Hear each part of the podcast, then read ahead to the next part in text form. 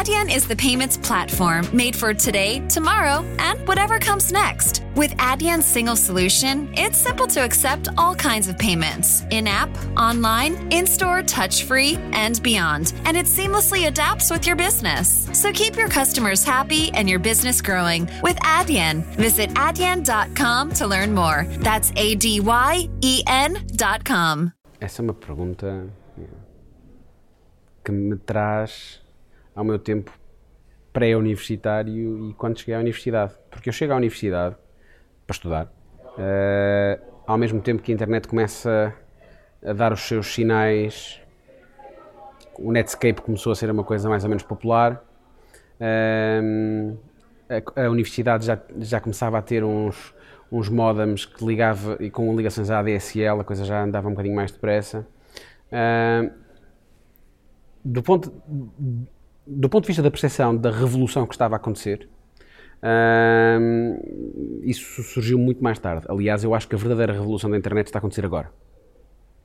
Neste momento. Não em 95 uh, ou 94. Uh, ah, eu acho que nós até agora tivemos a tentar compreender, uh, o mundo esteve a tentar compreender e a palpar terreno que, as possibilidades que a ferramenta nos dá.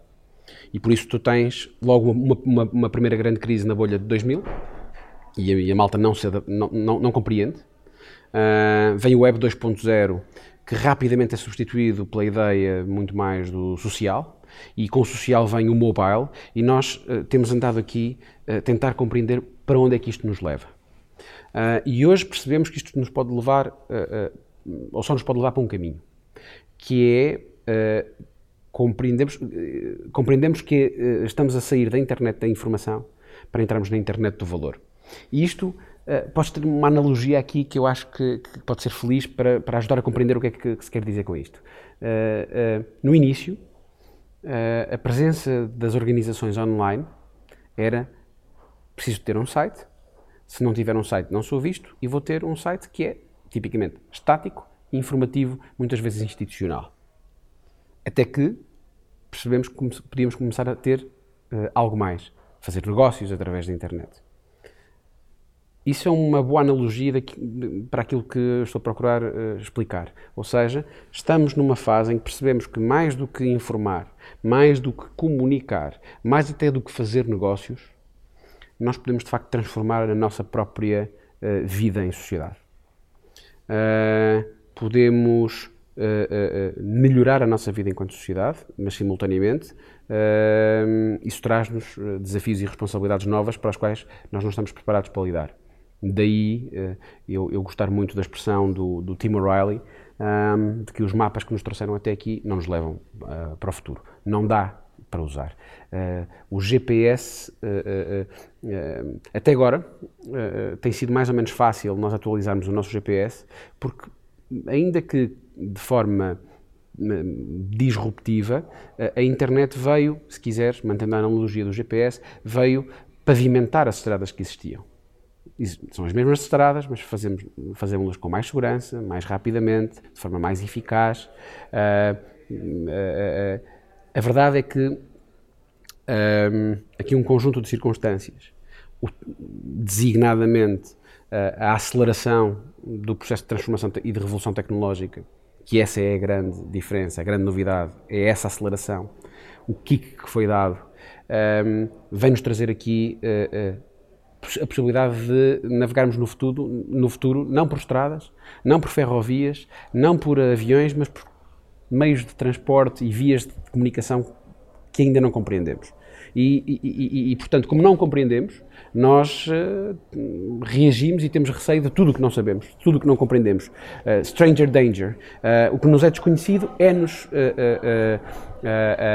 estranho, é-nos difícil de aceitar, é-nos muitas vezes, rejeitamos muitas vezes. E isso é até um padrão de comportamento social, ver o que acontece designadamente com as migrações e com, e com os refugiados. Nós recusa, recusamos porque não conhecemos.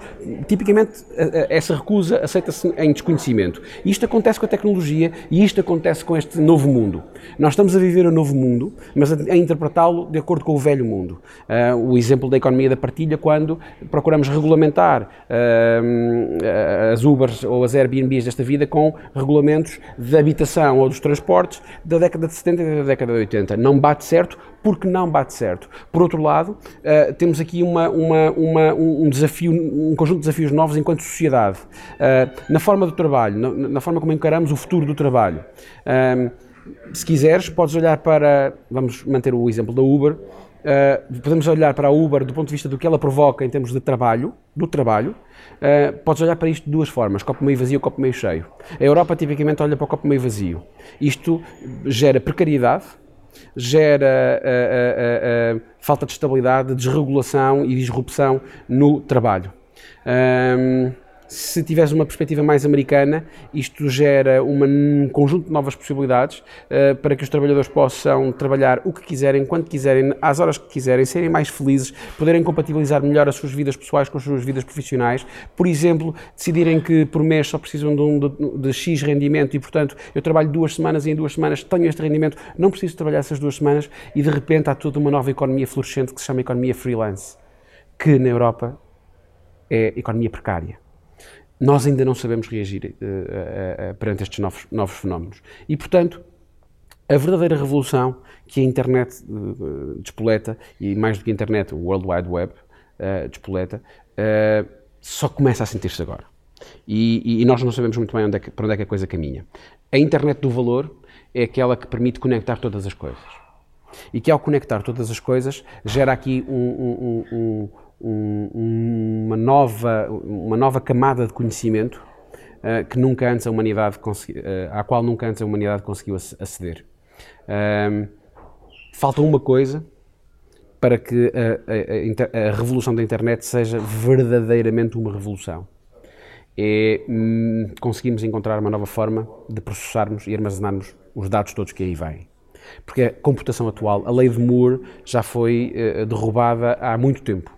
Uh, e, portanto, a computação, a capacidade de processamento de dados e de armazenamento de dados que nós temos hoje, de acordo com uh, uh, os processadores e a forma de, de e, e, o processamento que temos hoje, não é suficiente, não aguenta. E, portanto, falta-nos a computação quântica uh, na qual andamos a investir, qual, para a qual andamos a investigar, que ninguém sabe quando é que vai acontecer, mas que tem que acontecer, porque só quando conseguirmos atingir uh, uh, um nível de, de, de, sofisticação e de maturidade ao nível da, da computação quântica, vamos conseguir processar e tratar e armazenar todos os dados que aí vêm, quando as coisas estão todas conectadas. Tecnologicamente, já existe tudo só não existe a capacidade, capacidade de processamento e capacidade de uh, uh, armazenamento uh, necessárias. Por outro lado, começas a ter, quando eu digo tecnologicamente tens tudo, tu tens os sensores a captarem, tu tens os softwares a interpretarem e a tratarem, tu tens as competências e as skills no data, no, no data science, no data analytics, no, no, antes disso no big data e no data mining. o problema é que a máquina vai estourar Tens o blockchain a garantir-te uh, descentralização, uh, fiabilidade, confiança um, ehm, nos, nos, dados e, e, sobretudo, na cadeia de tratamento do, do, dos, dos, dados. Um, ehm, quem acha que o blockchain é apenas e só aquela tecnologia interessante que gerou o Bitcoin, não está a ver o filme todo. Uh, e eu acho que, apesar de a questão das criptomoedas ser uma questão extremamente interessante e, e para a qual eu continuo também a achar que se analisa, uh, ou tipicamente uh, as análises decorrem dos mapas antigos para uma realidade que é nova e que, e que ainda ninguém percebeu. Uh, isto, as, moedas não, as criptomoedas não valem nada, etc, etc. Eu não sei se é bem assim, mas o que me interessa mais nas criptomoedas é a tecnologia que está por detrás, que é o blockchain, e o potencial de transformação que o blockchain tem a, a, a, múltiplos, a múltiplos níveis. na indústria do entretenimento, na indústria, na indústria, na, na, na indústria legal e paralegal, uh, uh, eu acho que até inclusivamente na na, para garantirmos que não vamos ter mais nenhumas eleições democráticas viciadas, por exemplo, coisas deste género. Uh, portanto, a tecnologia está a existir, falta a capacidade de processamento e, portanto, uh, as minhas fichas neste momento estão na computação quântica. E quando nós tivermos a computação quântica a, a, a, a sério, a revolução acontece. Ela está a acontecer, mas ela acontece e estabiliza-se. Por isso é que é a quarta revolução industrial. Eu acredito verdadeiramente que estamos a ver a quarta, se calhar ou a terceira, se quiseres, porque ela começa com a, a capacidade de processamento de dados e, e vai-se prolongando. Uh, ela é verdadeiramente transformadora, sobretudo por causa da sua velocidade. essa é a tal, é, é aquilo que nos está a, a gerar desconforto. Uh, ela é uh, transformadora porque não vai ser isenta de dor, como qualquer outra revolução. Um, a revolução agrícola, há 8 mil e muitos anos, uh, provocou uma mudança na espécie. Uh, portanto, maior dor do que essa não, não consigo imaginar. Mas sabemos que uh, com cada revolução industrial, a primeira com a máquina a vapor, a segunda com a eletricidade, a terceira com os microprocessadores, o, o mundo ficou melhor, ficou mais próspero, a riqueza cresceu. O nível de rendimento, de rendimento médio de, dos, dos, cidadãos aumentou sempre progressivamente. e isso permite-nos olhar, encarar esta, esta transformação com otimismo. eu acho que, de facto, vamos ficar melhores. Mas até lá, até lá há dores. Há gente que vai perder o seu trabalho porque as suas funções vão passar a ser redundantes ou porque não se souberam atualizar, requalificar, reestruturar. Hum, não se souberam adaptar, eu acho que é a, a questão mais crítica. É, é, é, desenvolvermos esta capacidade de, de, adaptação que está conectada com a permanente capacidade de aprendizagem que nós temos que ter durante a vida toda. Uh, e, e, e, e, quem não, não conseguir fazer isso, e há muita gente que não vai conseguir fazer isso, por vários motivos, uh, essas pessoas vão sofrer. Todas as revoluções industriais geraram sofrimento. Mas, a médio e longo prazo, numa perspectiva macro, o mundo ficou melhor e eu acho que o mundo vai ficar melhor. Completamente interconectado, muito diferente daquilo que, que, que, era, da mesma forma que a primeira revolução industrial uh, transformou o nosso planeta, como a revolução agrícola transformou a nossa espécie. Eu acho que esta revolução tem este, este, este, este potencial. Ela, é, é, ela, é, ela, ela, ela vai nos obrigar a desenhar novos mapas. E isto não, não, não, não é fácil porque se tu olhares literalmente para os mapas, mas agora estou falando literalmente para os mapas, nós continuamos, por exemplo, a representar, do ponto de vista da cartografia, o mundo a partir da visão eurocêntrica. Uh, e, e, e, eu não sei se devia ser assim. Uh, tu hoje tens um. Há aqui cinco mega tendências que eu acho que eu acho que, nós, que estão conectadas com esta transformação uh, em curso. Naturalmente, a da revolução tecnológica, a, a, que eu estive a falar até agora. Mas depois tens a, as alterações demográficas. Um, e tipicamente, quando falamos em alterações demográficas na Europa ou nos Estados Unidos, o, eh, o, que nos vem à mente é estamos a envelhecer e a perder pessoas. Mas não é, esse, não é essa a tendência do mundo. O planeta está a aumentar a população, nós vamos ser 7 bilhões em 2050.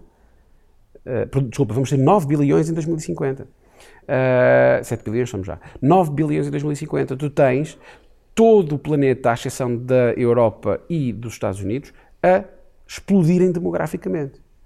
Mas tens uma Europa e os Estados Unidos uh, que, que, estão a inverter a sua pirâmide uh, etária. Isto gera um conjunto de novos, novos desafios. Uh, e, portanto, esta nova demografia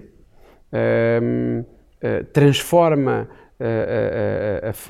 transforma completamente a maneira como os Estados, que são, no fundo, a forma como nós, que, que, que as pessoas, as sociedades encontraram, se encontraram para se estruturarem e para se ordenarem, que os Estados tenham que, tenham que se reinventar.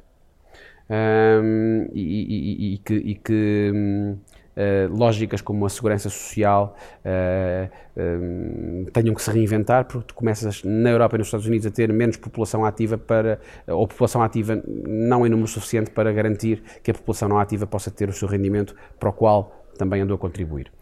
Terceira questão, a progressiva, a terceira, a terceira mega tendência, a, a, a brutal urbanização do mundo. Dois terços da população em 2050 vão estar a viver em grandes cidades. Nós já sentimos isso, não nos apercebemos, mas já sentimos isso. Se olhares para Portugal, que é ridiculamente pequeno, sobretudo uh, em largura, uh, se Portugal fosse um barco já tinha virado ao contrário, porque nós estamos todos do lado esquerdo. Uh, estamos todos do litoral e isto já tinha virado ao contrário. Uh, e isto é um cenário um bocadinho distópico, dizer-se que dois terços da população vão estar concentrados em espaços tão pequenos. é um cenário que me faz lembrar o Mad Max, deserto, uh, de ninguém, terra de ninguém, desocupada e depois aglomerados, metrópoles, uh, onde, onde o mais forte sobrevive. Eu acho que isso não é tão, tão distópico quanto isso. É assim que estamos a, a caminhar. Portugal é assim hoje. Uh, se, tu, se, tu, se, tu, se tu atravessares Pedrógão e toda a zona do Pinhal, toda a zona da Cardeu, aquilo é um Mad Max com árvores. Mas é um Mad Max, é um, é, é, é um abandono. E, mas esta é uma mega tendência. Um, uma quarta mega tendência é a alteração do equilíbrio de poderes, uh, uh, e, e aí falo do tal, outra vez, da visão eurocêntrica da coisa. Quando falamos em demografia, achamos que estamos a perder população, quando na verdade o planeta está a crescer. Mas quando falamos em economia, continuamos a ter a visão eurocêntrica ou, ou uh, uh, muito focada no Ocidente, de que nós somos uh, a economia liberal, tal qual foi construída no, no pós-Segunda Guerra Mundial, mais social-liberal na Europa, mais totalmente liberal nos Estados Unidos, que é a única forma possível para que o planeta uh, e a economia do planeta cresça.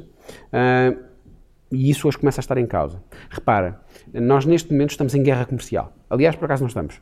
Suspenderam a guerra. O presidente chinês e o presidente americano suspenderam a guerra muito recentemente. Isto faz lembrar o Raul Solnado, que ligava para dizer: olha, suspendem a guerra, liga ao inimigo para vamos suspender aqui um bocadinho a guerra. É a mesma coisa. Suspenderam a guerra. Mas nós estamos em guerra comercial. A verdade é que, uh, e, e pouca gente se apercebe, mas estamos em guerra comercial. E qual é que é o lado bom da força e o lado mau da força nesta guerra comercial? O problema é que a coisa inverteu-se. Ninguém se apercebeu, mas a Europa, a União Europeia, alinhou com a China, não foi com os Estados Unidos. Se calhar o lado bom da força está na China, não está nos Estados Unidos. Isto é uma mudança brutal. Por um lado, pensar superpoderes em termos de países, em termos de potências, uh, uh, isso está a mudar. Segundo, pensar uh, equilíbrios de poder só a pensar em Estados e em superpotências é negligenciar e, e, e, e uh, perder, de vista o facto de que as cinco maiores empresas do mundo valerem muito mais do que a grande 95% dos países deste mundo. E não é só valor económico. O Facebook controla, o grupo Facebook, portanto, Facebook, Instagram, WhatsApp, controla ou, ou, ou, tem dados, os dados de 90% da população mundial, exceto a população chinesa. Se excetuarmos a população chinesa, que é logo um corte grande, mas pronto. O que significa que tem um poder muito grande, um poder, eh, inclusive, que desconhece. Tanto desconhece que permitiu, permitiu-se ser manipulada uh, para que, uh, e, e, dessa forma, um conjunto de entidades terão, alegadamente, manipulado eleições. Uh, mas mesmo que, mesmo que não tenham, nós sabemos que hoje quem tem os dados, quem, quem controla os dados, controla, uh, uh, controla a economia, controla, eu diria, a nossa forma de estar, a nossa forma de viver. e o Facebook controla os dados, a Google controla os dados, a Amazon controla os dados. Uh, a Apple controla os dados. E, e, e, são as mais poderosas. O Sr. Zuckerberg veio falar ao Parlamento Europeu quando quis, como quis, não aceitou perguntas uh, e nós, está tudo bem. A Comissão Europeia passou uma multa uh, por, por, por, políticas de monopólio à Google. Pá, e eu ia dizer o senhor, o senhor Brin ou o senhor Page, já não são eles, mas uh, só disseram a quem é que eu passo o cheque. Isto não. não, não ok? Um, a Comissão Europeia quer mudar eh, a lei da proteção dos direitos de autor eh, e o YouTube reage e consegue manipular as pessoas e anda aí a convocar manifes e a malta não está a aceitar e os miúdos estão em pânico e os pais não percebem e de repente há toda uma transformação a acontecer não por via das superpotências, mas por via das superpotências económicas que é muito, o que é muito interessante, dir-me-ás, sempre tivemos grandes conglomerados económicos que mandaram no mundo. Uh, mandavam pela sua capacidade de influenciar em governos. Hoje não precisam dos governos, têm os dados. Os dados é, são o petróleo uh, de hoje, são o ouro, o bronze uh, que, que, de hoje. Um, e, e, por fim, uma, uma, uma, uma, portanto, uh, transformação tecnológica, alterações demográficas, rápida urbanização, uh, uh, o equilíbrio das forças e das superpotências e depois a ideia de que a malta continua a achar que o planeta é finito. Mas não é. Não é. Um, e não, é, não são só os maus do plástico e do petróleo. O bloco, a quantidade de energia que o blockchain precisa para processar é absurda. Se nós de repente decidíssemos que agora passamos todos a investir em blockchain e a desenvolver tudo em blockchain e, vamos, e, a, e a capacidade de mining que temos que fazer, de mineração que temos que fazer, não temos energia suficiente para isto. Portanto, isto não, é, não são só os maus da fita do costume, também do ponto de vista da tecnologia. Uh, nós achamos, nós, nós, aqueles que estão na economia do conhecimento e na, e na disrupção tecnológica, uh, que tipicamente até adotam comportamentos sustentáveis, uh, continuam a achar que o planeta é, é, é infinito. a revolução elétrica, o Armindo Araújo dizia isso no outro dia, é muito giro, de facto. É que para carregar aquelas baterias precisas de geradores a gasóleo. E depois de repente tu percebes, eh, é mesmo isso, a coisa é, eh, a coisa ainda não é circular, a coisa ainda não é total, ainda não é estruturada. Mas nós temos que abordar isso, porque eh, ponham ou não em causa as questões das alterações climáticas, há factos que são inelutáveis. O nível das águas do mar está a subir todos os dias. As Maldivas desaparecem em 20 e poucos anos se não se, se, não se tomarem medidas. Uh, uh, uh, portanto, estas cinco macro tendências são aquilo a que nós temos que estar, atentos nesta revolução, mas elas são provocadas, são causa e consequência desta revolução. Um, e, e, e, e, tipicamente nós tendemos a achar que a transformação digital é uh, ou passa apenas por sermos mais, termos mais ICT, mais infraestrutura, mais hardware, mais software. Não é isso. É, são comportamentos novos, são formas de ver o mundo novas. Um, quando, quando os youtubers uh, dizem mais à população jovem do que qualquer jornalista, por mais sério e credível que seja, quando nós confiamos mais na Wikipédia do que uh, na BBC, esse por acaso é um facto até muito interessante.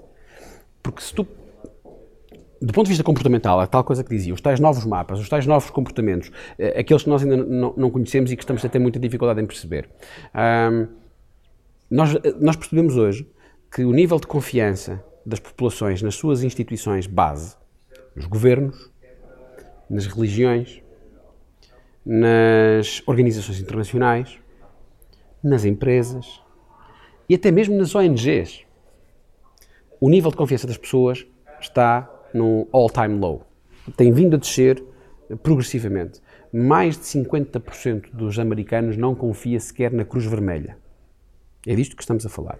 E se tu analisares essa, essa, essa curva da confiança, uh, tu percebes que desde 1995 que ela vem a descer uh, progressivamente e de forma muito sustentada. A 95 é o World Wide Web mais ou menos democratizado. E, portanto, convencionou-se convencionou dizer que a internet tem feito com que as pessoas, porque empoderou as pessoas, deu uh, às pessoas um conjunto de novas uh, acesso a mais informação, a comunicação passou a ser bidirecional e não apenas unidirecional. Nós temos hoje a capacidade de, de, de, comunicarmos com as marcas, com os governos e dizermos o que pensamos e o que não gostamos e de reclamarmos e, e, e, e construímos a Primavera Árabe a partir do Twitter e há todo esse poder. Mas a verdade é que, de repente, e com a internet, nós deixamos de confiar nas organizações. E a internet acelerou esse processo. Ele já vinha atrás, mas acelerou esse processo. Mas, simultaneamente, paradoxalmente, ah, deixamos de confiar nos mídias. Isso é claro. E tu vês o que está a acontecer com os indicadores de audiências de todos os mídias, televisões, jornais, rádios, etc, etc, etc. E depois analisas os indicadores de audiência do YouTube e de alguns youtubers que são exatamente, exponencialmente, uh, inversamente proporcionais. Uh, mas a verdade é que tu, e aqui para voltar à questão do Wikipedia, nós confiamos mais hoje na Wikipedia do que na BBC. E a verdade é que 99% da informação que está na Wikipedia é absolutamente rigorosa. E isto é muito interessante, porque a Wikipedia é construída por todos nós. Todos nós temos o poder de fazer inserções, de fazer correções ou até de eventualmente pedirmos para bloquear determinado, apagar determinado determinado conteúdo. Se pensares também, por exemplo, que o Uber ou Airbnb, ou tudo o que seja economia da partilha, assenta no pressuposto base da confiança. Eu confio que o, o, a pessoa que vem no seu carro buscar-me não é um serial killer. E o, o, o condutor da Uber confia que quem vai, o passageiro que vai recolher também não é um serial killer. E porquê é que nós confiamos no Uber, no Lyft, no Airbnb e tudo mais? Confiamos porque aparece lá umas estrelinhas. Este condutor tem um ranking de 4.5 e este passageiro tem um ranking, sim, porque os condutores da Uber, como os, os, eh, os, os detentores de alojamento do Airbnb, também pontuam os, os clientes. E de repente, nós uh, confiamos porque o sistema que gera confiança é uma ligação entre pares. Nós garantimos-nos uns aos outros que aquele condutor não é um serial killer, aquele passageiro não é um serial killer. Que é quase um mini, mini blockchain. É, é, é, exatamente. Completamente descentralizado, não, não precisa de vir nenhuma autoridade dos transportes, nenhuma autoridade do alojamento local para nos dizerem quem é que nós devemos confiar. Nós confiamos mais depressa em todos nós e naquilo que nós, enquanto comunidade, dizemos uns aos outros, ao pontuarmos. Uh, confiamos mais na Wikipedia, porque somos nós que, que, a construímos, muito mais do que confiamos na BBC, uh, ah, que reconhecidamente uh, faz um trabalho de excelência ao nível do jornalismo.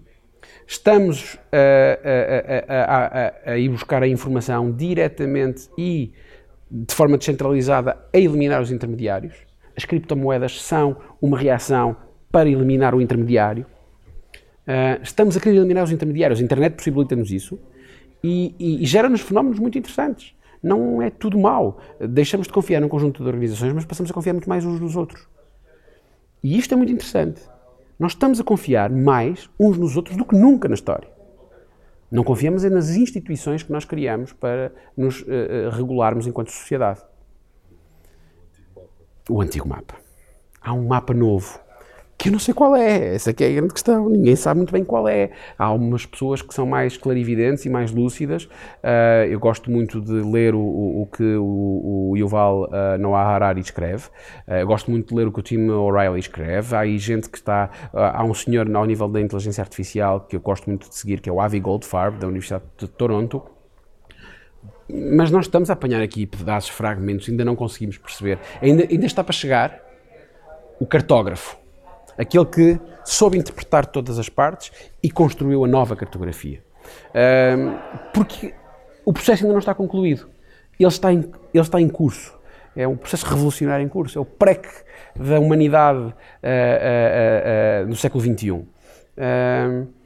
que gera estes fenómenos disruptivos, difíceis, que depois nós tendemos a minimizar ou a ridicularizar as fake news. As fake news basicamente decorrem do facto de nós termos deixado de confiar num intermediário, no jornalista, no órgão de comunicação social e passamos a confiar muito mais, direto, muito mais em nós próprios, uns nos outros. Ora, como em tudo na vida, uh, da mesma forma que o Sr. Einstein nunca imaginou que a base dos seus cálculos serviria para criar uma bomba atómica, Uh, isto gera fenómenos de, de uh, negativos. Quando os youtubers se tornam os principais influenciadores e não verificam os seus factos. Uh, e ninguém verifica os seus, as, suas, as suas afirmações. E elas passam a tornar-se, contudo, verdades absolutas para uma, um conjunto de gerações ou de pessoas.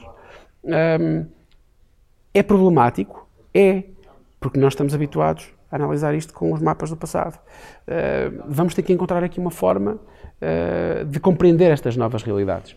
Por isso, uh, e desculpa, isto está a ser muito longo, começou quando é que eu percebi que a internet ia ser uma revolução, eu acho que nós todos agora estamos a perceber que ela está a ser uma revolução. Nós achamos sempre, todos os anos, com cada coisa nova, quando o Sapo apareceu em Portugal e depois quando uh, a Google transformou e depois quando o YouTube veio e depois com o Facebook, esta que é a revolução e esta que é a revolução. Na verdade, esta é uma revolução em curso que ainda não está, não está finalizada e que não atingiu a plenitude das suas capacidades. E a, e a plenitude das suas capacidades será atingida quando tivermos capacidade para processarmos todos os dados e, de facto, conectarmos tudo. E tudo vai estar conectado. Eu acho que uh, uma das, um dos grandes drivers da transformação uh, digital é de facto esta nova ecologia dos mídia que, que... The I haven't really woken up. until I've had my McDonald's breakfast deal. And I know this is true because before breakfast, I put my phone in the refrigerator and couldn't find the keys that were already in my hand. Nothing gets the morning going like the first sip of an iced coffee. Get any size and any flavor for 99 cents until 11 a.m. Price and participation may vary. Ba-da-ba-ba-ba. McDonald's, I'm loving it. que se está a construir. Uh, a ideia do bypass do intermediário, que é o jornalista, que é o órgão de comunicação social, a desconfiança que existe e a ideia da comunicação direta. Uh, uh, o presidente Bolsonaro ganhou as eleições quase sem sair de casa e sem nunca ter falado aos jornalistas. E ganhou as eleições. Comunicou diretamente. Isto é interessante. trazendo a coisa a um nível mais terreno, nós percebemos que as primeiras tentativas que as empresas grandes, médias, pequenas e micro, uh, não as nativas digitais, as outras, as anteriores, as primeiras tentativas que têm feito, ou que estão a fazer, ou que fizeram, concentraram-se fundamentalmente em uh, digitalizar processos e não a transformar processos. O exemplo acabado é o workflow digital. Vamos eliminar o papel. Mas o fluxo é igual. Se deixou de ser em papel, passou a ser em ecrã. Mas se o fluxo tinha entropias, se o fluxo tinha ineficiências, continua a ter ineficiências. Hum, portanto, houve assim uma espécie de transposição para o digital daquilo que era a realidade material. Depois fomos para uma fase seguinte, que foi, afinal, temos que fazer aqui algumas alterações, porque eh, a, a, a, tecnologia e o digital permite-nos sermos mais expeditos, mais, uh, mais eficientes, mais produtivos, mais competitivos e começamos a fazer, alterar processos. O que tem sido mais. E aí, mais à direita ou mais à esquerda, a, a coisa tem acontecido. Sabemos que uh, muitas das empresas não têm, por exemplo, site, mas todas têm página de Facebook, quase Houve aqui uma. Eu, eu, não fico muito alarmado com esse indicador em particular. Eu fico mais alarmado com uh, o facto de percebermos que, não só nas PMEs, mas também em grandes empresas, a transformação digital não está a ser acompanhada da transformação cultural. Ou seja, uh, a cultura da organização não está a mudar. Ou não foi impactada pela transformação digital e não foi tipicamente por resistência. A cultura numa organização tipicamente é the way we do things around here, não é? E se isto funcionou até agora, se isto nos trouxe até aqui, se isto me fez ser o líder do meu, do meu segmento de mercado, se isto me fez ser a empresa mais inovadora, a empresa mais produtiva, a empresa mais lucrativa, por que raio é que eu hei de mudar só porque a tecnologia uh, é nova, é melhor, é isto ou é aquilo? Uh, então, durante muito tempo, as PMEs encararam uh, inovação e transformação digital como um sinónimo do modelo mais recente da máquina, o modelo mais recente da tecnologia, a versão mais recente do software. E esqueceram-se que o novo modelo da máquina, a versão mais recente do software, impacta diretamente na forma como nós trabalhamos e como nos organizamos. E não e, e, e, e, portanto, o processo de transformação da cultura organizacional, esse sim é que tem sido mais lento. E está a ser muito lento. E associado à cultura organizacional, cultura organizacional, processos novos através da tecnologia digital, há aqui toda uma nova forma de trabalhar que pressupõe novos modelos de organização. Já não é, não é só o processo, o processo, não é só a cultura, é a própria organização que está em causa. Na forma como se estruturou, um, tipicamente o organigrama continua a existir de forma mais ou menos rígida. Depois há umas, evolu umas evoluções mais, mais sofisticadas, de coisas de empresas organizadas em, de forma mais matricial. Mas hoje, talvez essas, essas formas uh, de organização não sejam as mais adequadas. E tu vês, uh, por exemplo, uh, sobretudo em empresas nativas digitais, isso é mais simples de acontecer quando tu nasces digital, a tua cultura é digital desde o início, a tua organização é digital desde o início uh, e, e, e, portanto, uh, aliás, tu és cidadão digital nativo, uh, portanto, tu começas a ver novas formas de organização que são muito interessantes, tipicamente organizações mais líquidas, porquê? Porque têm que ser mais flexíveis, porque têm que se adaptar muito mais rapidamente, porque a velocidade das coisas é extraordinária nunca antes vista na história da humanidade. E, portanto, as organizações não podem ser tão rígidas, tão, tão superestruturadas como, como, como aprenderam a ser ao longo, ao longo dos anos. Uh, e, e, bem, um, e tu vês hoje modelos, uh, eu gosto muito do modelo de organização da Spotify. Spotify é uma empresa nativa digital, ok? E, portanto, de Mião, é mais fácil assim. Mas o modelo de organização do Spotify, Spotify organiza-se por squads. Squads traduz-se em português por batalhões. Cada batalhão tem no, no máximo oito pessoas e cada batalhão é uma espécie de empresa autónoma dentro do, do, do, do Spotify que tem multicompetências, portanto estamos a falar de gente de áreas diferentes, de, de departamentos diferentes, tipicamente estariam em departamentos diferentes, mas que se juntam para desempenhar uma determinada função, um determinado projeto, seja ao nível de produto, seja ao nível de processo, seja ao nível até de organização interna, o que quer que seja. São squads. Os squads têm autonomia total. Têm que obedecer a uma linha estratégica, têm que obedecer a, a KPIs que são definidos, mas depois têm autonomia total. E curiosamente, essa autonomia total gera um nível de responsabilização do colaborador muito mais forte, porque do que os modelos organizacionais antigos extremamente hierárquicos e onde as cadeias de comando são tão bem definidas que há uma, uma espécie de desresponsabilização. Eu faço isto, mas depois o meu chefe há de validar, que por sua vez terá um chefe a validar e que por sua vez terá um chefe a validar. E, as, e a malta fica com as costas mais ou menos quentes. Ali não. Ali há uma responsabilização total que está associada à autonomia total. Nós não nos vamos meter, nós não te vamos dizer que processo é que tu vais usar. Se vais usar Scrum, se vais usar Agile, se vais usar uh, Lean, se vais usar Kanban, se vais usar o que te apetece. Fa não há standards. Isto, por exemplo, uh, coloca logo em causa os ISOs e os TUVs e, os e as standardizações uh, que nós andamos, para as quais nós andamos há 30 anos a investir. e, simultaneamente, esses squads esses batalhões super autónomos, super diversos, super criativos, estão muito mais alinhados com a estratégia da organização do que organizações que têm departamentos muito bem estruturados, mas que tipicamente, sobretudo nas franjas mais inferiores da cadeia de comando, registam desalinhamentos mais estruturantes com a estratégia geral ou face à estratégia geral da organização. Dirão, sim, é uma empresa nativa digital. Esqueçam, squads são batalhões. Isto é teoria militar. E há um livro que é absolutamente extraordinário, que se chama Team of Teams. E, e, e, o Team of Teams representa isto. O exército, em batalha, é uma equipa de equipas. E cada equipa tem que ser autónoma, multifuncional, ter uma missão clara ter liberdade, autonomia, responsabilidade. E isso fará com que eles estejam muito, todos eles estejam muito mais alinhados. Isto é estranho, porque o alinhamento tipicamente fazia-se na vertical, cadeia de comando, e hoje achamos e eu acho que se faz muito mais na horizontal. As organizações não estão a perceber isto, porque isto é uma mudança muito grande na forma como elas próprias se organizam.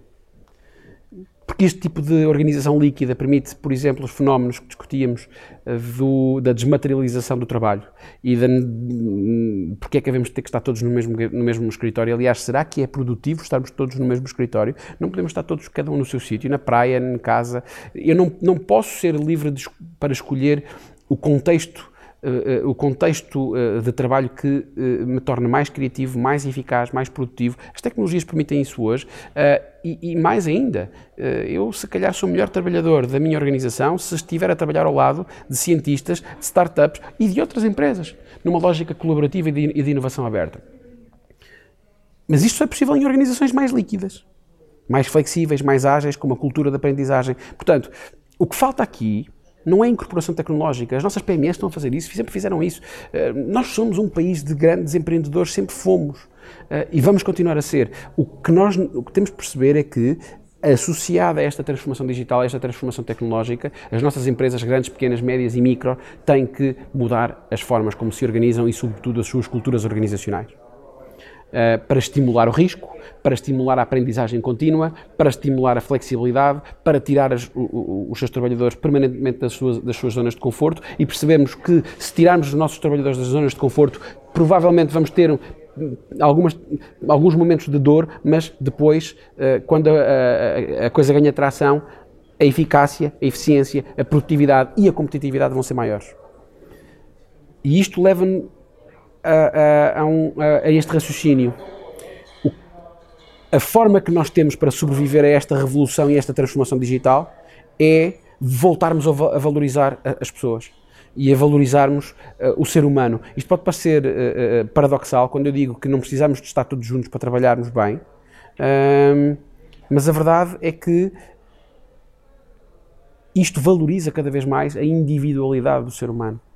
E, e, e, humaniza muito o processo. E se nós humanizarmos muito o processo, dar responsabilidade a um trabalhador é um processo de humanização da própria organização. É dizer, eu acredito em ti, não preciso te dar uh, te dizer o que é que tem que ser feito, como é que tem que ser feito, quando é que tem que ser feito uh, e de que forma é que tem que ser feito. Eu vou-te dizer, nós temos que chegar ali. Confio em ti. A tecnologia ajuda-te. Eu vou monitorizar, não vais precisar de andar aqui a perder muito tempo com grandes reportings, porque eu estou a tecnologia permite-me um controle total. Mas eu confio em ti. Faz como achares que é melhor. A tecnologia permite-nos isso, a transformação digital permite-nos isso. Precisamos é que, culturalmente, aceitarmos isto. E essa, essa, essa é a transição que as organizações estão ainda a aprender. Mas estão a fazer. Portanto, eu não estou tão preocupado que elas não tenham sites. Eu estou mais preocupado é que elas não tenham, uh, uh, não estejam a cultivar uh, um, um, um mindset certo nas suas lideranças.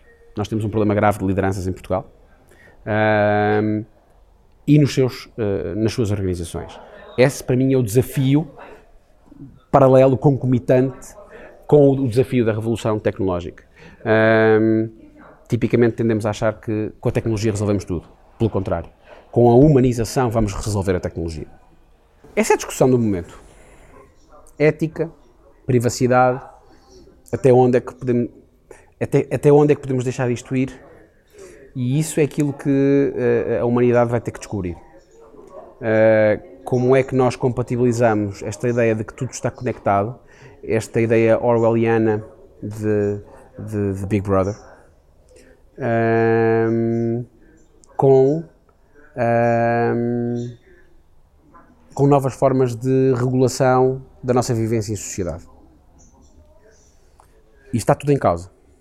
Está, está em, estão em causa os Estados, enquanto modelo de organização. Estão em causa, está em causa a democracia enquanto forma de participação, enquanto forma de uh, emanação da vontade das pessoas. Sempre soubemos que a democracia era de todos os sistemas o menos mau.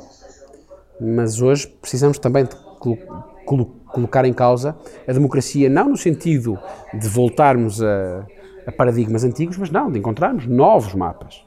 Não quero ser mal interpretado aqui, pelo contrário. Eu sou um democrata liberal.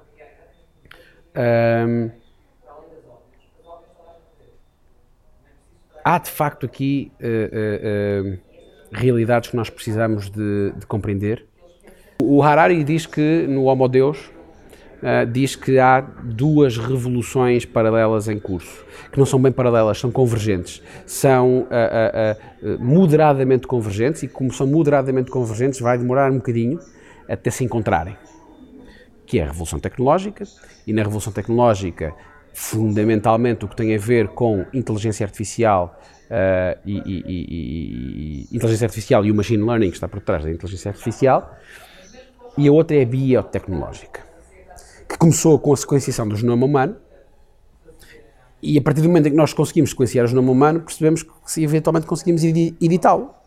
E o senhor chinês provavelmente terá editado.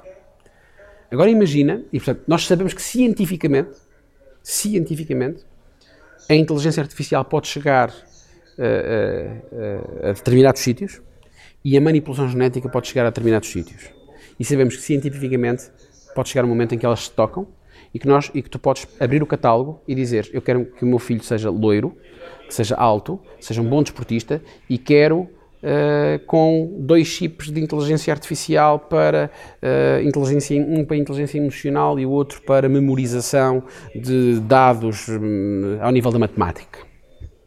E de repente começas a criar aqui, uh, como diz a minha colega aqui da, da, da Portuguesa School, a Paula Marques, super-humanos, ou como diz o Harari, uma nova, uma nova, uma nova, um, uma nova, uma nova evolução da espécie, o Homo Deus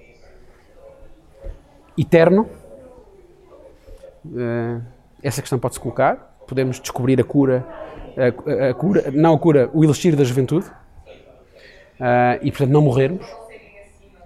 E, e, já houve quem pensasse o que é que aconteceria ao planeta se ninguém morresse. Foi o Saramago, nas intermitências da morte. A morte fez greve e ninguém morreu a partir daí.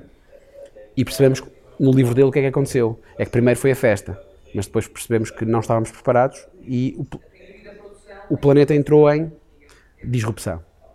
Eh, estes cenários distópicos estão a acontecer. Uh, nós estamos a caminhar para eles. Como sempre na história da humanidade, e eu acredito que é isso que vai acontecer, haveremos de encontrar novo, os novos referenciais éticos, as novas, os novos limites as novas uh, formas de participação, as novas formas de governo, as novas formas de regulamentação da nossa vivência enquanto sociedade. Quais são? Eu gostava muito que os sociólogos já estivessem a investigar isso e que olhassem, os biólogos já estão a olhar para a tecnologia. Uh, gostava que cada vez mais sociólogos, cada vez mais psicólogos olhassem para o que está a acontecer, quer na revolução tecnológica, quer na revolução biotecnológica, porque há aqui de facto uma nova, um, um novo ser humano uh, que, que, que, que, vai, que, vai, que vai surgir uh, e, e, e, que nós temos que antecipar, porque esse ser humano vai ter necessidades diferentes das nossas. Eu acho que quando esta datocracia que referes ainda é só o princípio. Ainda é só o princípio. isto é distópico, é. Vai acontecer? Não sei. Cientificamente é possível que aconteça? É. Tudo vai depender da forma como os humanos vão reagir a isto. A PricewaterhouseCoopers fez um estudo muito interessante, um, um foresight muito interessante, uh, e, e, que identificou dois, duas possíveis tendências. Uma é a discussão entre um coletivismo total ou um individualismo total. Nós vamos reagir coletivizando, uh, gerando sistemas equitativos, justos, equilibrados, onde cada cidadão uh, merece o mesmo que todos os outros cidadãos, ou vamos reagir aprofundando o nível de egoísmo e de individualismo e de e de e, uh, uh, o primado do, do, do, de uma pessoa sobre a, a sociedade. A outra força, a outra, a outra, o outro equilíbrio de forças é, uh, tem mais a ver com negócios, é se vamos continuar a assistir a esta consolidação em três ou quatro grandes operadores. Já agora, muito interessante, se tu fores ver ontem as 20 empresas mais valiosas do mundo são todas tecnológicas, metade americanas, metade chinesas. E estão, são todas tecnológicas ok? Um, vamos ficar nas mãos dessas 20? Ou, ao contrário, vai, vamos começar a reagir, a, a reagir e a preferir coisas mais pequenas, preferir, vamos preferir comprar em organizações mais pequenas, da mesma forma que hoje assistimos assim, uma espécie de cheirinho disso no retalho em que tu há, uma, há aqui uma lógica de reação e que estamos todos a voltar à mercearia de bairro, à loja gourmet, que é a mercearia de bairro, uh, que vende o atum uh, que vende a loiça Vista Alegre, que era o standard na mercearia de, ou na loja de loiças, não é? Uh, tu vês isso acontecer e tu vês a, a, própria Amazon, por exemplo, a interpretar isso. Quando a Amazon começa a abrir lojas físicas, é, é porque percebe que há aqui movimentos de reação e, portanto, a Amazon reage, também quer apanhar isto. Mas tu tens simultaneamente todos estes grandes conglomerados a surgirem, mas nunca tiveste uma taxa de empreendedorismo como tens hoje em todo o mundo. Ou seja, o número de novas empresas a nascerem. E, portanto, a fragmentação está a acontecer versus a consolidação. Para onde é que a coisa vai tender? Para uma lógica mais fragmentada uh, ou para uma lógica mais de grandes consolidações e de grandes monopólios? Para onde é que a nossa reação enquanto seres humanos vai acontecer? Para estados mais coletivistas ou para Estados mais individualistas, formas de organizações de governo, formas de organizações económicas mais coletivizadas ou mais individualizadas. Voltamos à discussão da Guerra Fria. Voltamos à discussão ideológica de base entre socializar ou uh, não socializar. Um, estas são tensões que estamos a sentir. E as cordas se esticam e tu ouves as cordas a esticarem. É? E cada vez que tu ouves aquele jogar da corda a esticar, é, são 10 mil pessoas que acabaram de perder um posto de trabalho porque um robô, ou foram uh, eh, 20 mil tradutores que deixaram de ter trabalho porque o Google traduz tudo uh, automaticamente, imediatamente. Ou isto são os jogares dessas tensões. Um, isto é distópico, mas está a acontecer o exemplo daquela fábrica de calçado em São João da Madeira, que teve que despedir metade dos trabalhadores por causa do escândalo do Cambridge Analytica, que é uma coisa etérea, ao nível das eleições do presidente americano. Isto não diz respeito à PME portuguesa. Só que a PME portuguesa hoje depende da plataforma de e-commerce, que depende do Facebook para fazer o marketing, e se o Facebook aperta uh, o gargalo do, do, da, do marketing, da, da, forma como podemos fazer publicidade, como podemos usar os dados, e teve que apertar, nem que seja para nos iludir, teve que apertar por força do, do escândalo do Cambridge. As plataformas de e-commerce começam a ter menos uh, encomendas, porque chegam a menos gente, estão a, a, a fazer, uh, estão com mais dificuldades no seu marketing, menos encomendas, encomendam menos à fábrica de calçado e a fábrica de calçado tem que despedir metade dos trabalhadores uma micro pequena empresa de São João da Madeira levou por tabela com o Cambridge Analytica. É distópico? É, mas está a acontecer. De formas pequenas, a interconectividade é total, o mundo é de facto uma ervilha neste momento, a expressão é corretíssima, é de facto uma ervilha. Uh, mas nós temos que aceitar isso e temos que compreender isso. Como vamos sobreviver isso, a isso vai depender muito dos novos padrões de vivência em sociedade, éticos, morais, regulatórios, eh, de governação, de representação, de que, que vamos escolher. Uh, haveremos de ter que escolher alguns, haveremos de ter que criar novos, seguramente, aprendendo com os, os, os, os atuais e os do passado. Uh, mas vai ser interessante viver isso. Eu dizia no outro dia numa conferência para PMEs uh, que de facto eles vivem, as PMEs vivem numa encruzilhada. É que têm que enfrentar a inteligência artificial, ainda não descobriram como faz, se quer fazer a sucessão geracional. Ainda não conseguiram saber como é que passam de geração, a empresa de geração para geração. São muito poucas as empresas que sobrevivem às, às sucessões geracionais. Uh, só chega à terceira geração 3% das PMEs familiares. 3%. Ok? Uh, isto é uma encruzilhada. Nós não descobrimos como é que passamos as coisas para os nossos filhos, mas temos que lidar com a inteligência artificial e de facto isto é, é, é, é difícil, é paradoxal, é anacrónico até muitas vezes. Um, o problema, a, a, grande questão relacionada com a, a velocidade da transformação apanhou, apanhou um bocadinho toda a gente de surpresa. E eu acho que apanhou, por exemplo, os filósofos de surpresa, que demoraram um pouco a compreender isto compreenderam mais depressa os neurocientistas. Mas os neurocientistas abordam a coisa numa perspectiva de uh, uh, uh, muito racional, muito científica, a forma como o nosso cérebro processa a informação, compreende, reage, etc, etc. e isso foi muito interessante. O que o António Damasio fez e faz, algumas das coisas que, algumas da, alguma da investigação de que o Harari se socorreu para, para escrever o Homo Deus são muito interessantes. Mas os filósofos chegaram tarde, nós precisamos deles. Tu tens a neurociência uh, a olhar muito para, para, para isto, mas a velocidade da transformação foi tal que apanhou, eu diria, as ciências sociais desprevenidas. Antes das ciências sociais, se, tu, se, se tu observares bem, quem tem procurado raciocinar e pensar muito, muito, muito sobre estes princípios éticos, sobre a nova ética, sobre a nova moral, sobre a nova, a nova, a nova uh, uh, uh, forma de fazer as coisas, nova forma de pensar, têm sido os físicos. O Stephen Hawking, o Neil deGrasse Tyson, têm sido eles. tipicamente os físicos têm o condão de ver muito antes do que a maioria das pessoas. Uh, e, e, e, hoje temos, tu, tu, começas a ter alguns filósofos a chegarem, a chegarem à equação.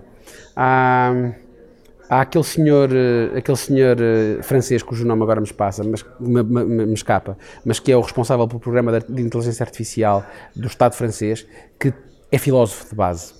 Isso é muito interessante.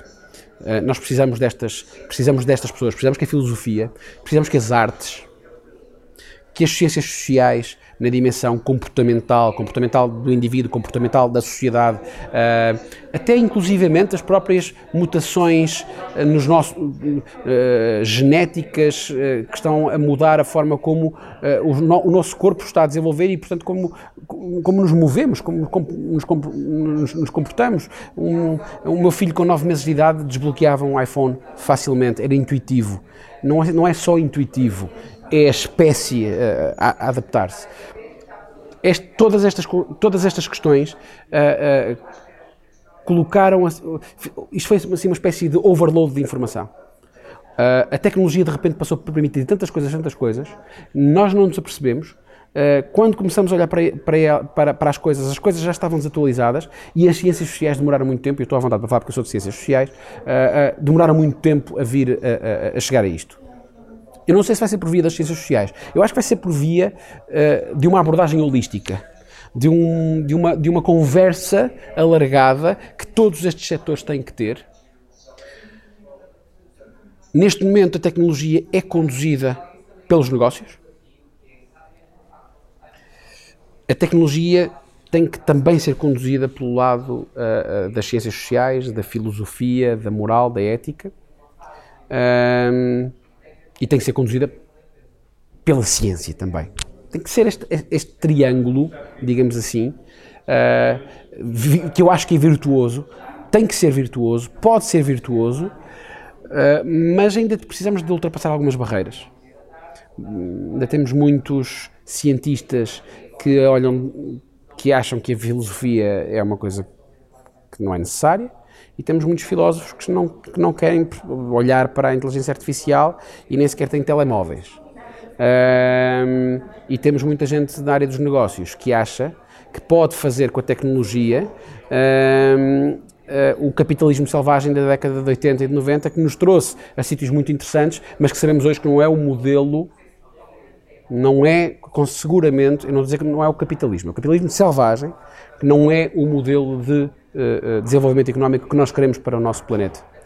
E tu tens a, a, a, a, responsabilidade social corporativa, a ideia de sustentabilidade hoje muito forte, muito enraizada numa nova geração de, de empresários. Mas ainda não, ainda não chegamos lá. Ainda não conseguimos sentar à mesma mesa, estas três, três grandes áreas, mas que são muitas, muitas coisas, muita gente, não conseguimos ter uma visão holística da coisa. Eu acredito que é importante, é necessário, vai ter que acontecer. Eh, não sei quem é que o vai fazer. Uh, provavelmente vai, vai, resultar de um esforço coletivo de fragmentos que vão construir a nova muralha ética, uh, a nova muralha, o novo referencial da nossa vida enquanto sociedade, enquanto seres humanos. é uma nova referência, é uma nova muralha, é uma nova ética. Eu não sei qual vai ser. Eu tenho a certeza é que ela vai ser, seguramente, centrada nas pessoas. E de facto, nós vamos, nós não vamos ser substituídos e vencidos pelas máquinas. Nós vamos ser uh, melhores, diferentes, por causa das máquinas. Vamos, vamos prosperar mais, melhor e de forma mais justa por causa das máquinas. Eu acredito profundamente nisso. Quando eu olho para os cenários distópicos, eu vejo-os positivos. Não isentos de dor, mas eu acho que vamos sair daqui não só um planeta melhor, melhores seres humanos. Acredito profundamente nisso. The I didn't realize you liked me that way deal. Because it's one thing to receive McDonald's, but an entirely other thing to know that they woke up early to face the world and bring you McDonald's breakfast still hot in the bag. Appreciate you. There's a deal for every morning. Now grab two loaded sausage burritos for only three bucks. Prices and participation may vary. Single item at regular price cannot be combined with any other offer or combo meal. Ba-da-ba-ba-ba. The I didn't realize you liked me that way deal. Because it's one thing to receive McDonald's, but an entirely other thing to know that they woke up early to face the world and bring you McDonald's breakfast still hot in the bag. Appreciate you. There's a deal for every morning. Now grab two loaded sausage burritos for only three bucks. Prices and participation may vary. Single item at regular price cannot be combined with any other offer or combo meal. Ba-da-ba-ba-ba.